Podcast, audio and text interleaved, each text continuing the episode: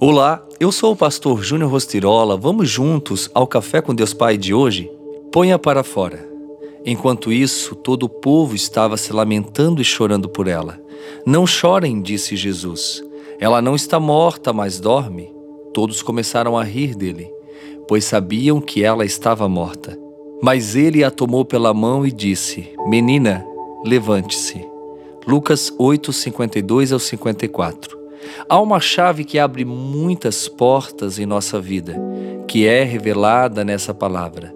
O texto que acabamos de ler nos mostra que há milagres que só acontecerão na sua casa quando a multidão sair dela. Há pessoas que você precisa deixar que saiam.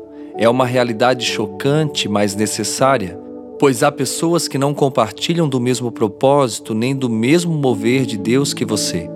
Essas pessoas podem até estar dispostas a chorar com você as suas dores, mas não estarão dispostas a ver você feliz.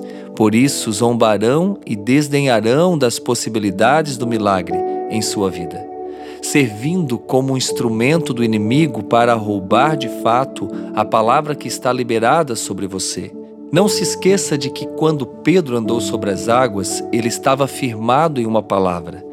Quando o inimigo rouba uma palavra que está liberada sobre a sua vida, ele rouba a promessa. Não permita que isso aconteça. É importante compreendermos isto. As palavras e as promessas de Deus começam a fazer mais sentido quando as opiniões alheias começam a ter menos espaço no nosso coração. Então, Tenha muito cuidado com quem você está se aconselhando ou até com quem você está compartilhando os seus sonhos, pois isso pode realmente atrapalhar o agir de Deus na sua vida. Pratique as disciplinas espirituais para que o agir de Deus seja uma realidade.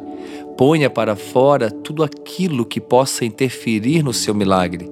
Peça a direção e a sabedoria de Deus para tomar a decisão que fundamentará o seu milagre e o lançará para o cumprimento do propósito dele. E a frase do dia diz assim: A palavra de Deus renovará sua mente, dissipará toda a desesperança e lhe dará direção. Pense nisso e viva os seus melhores dias.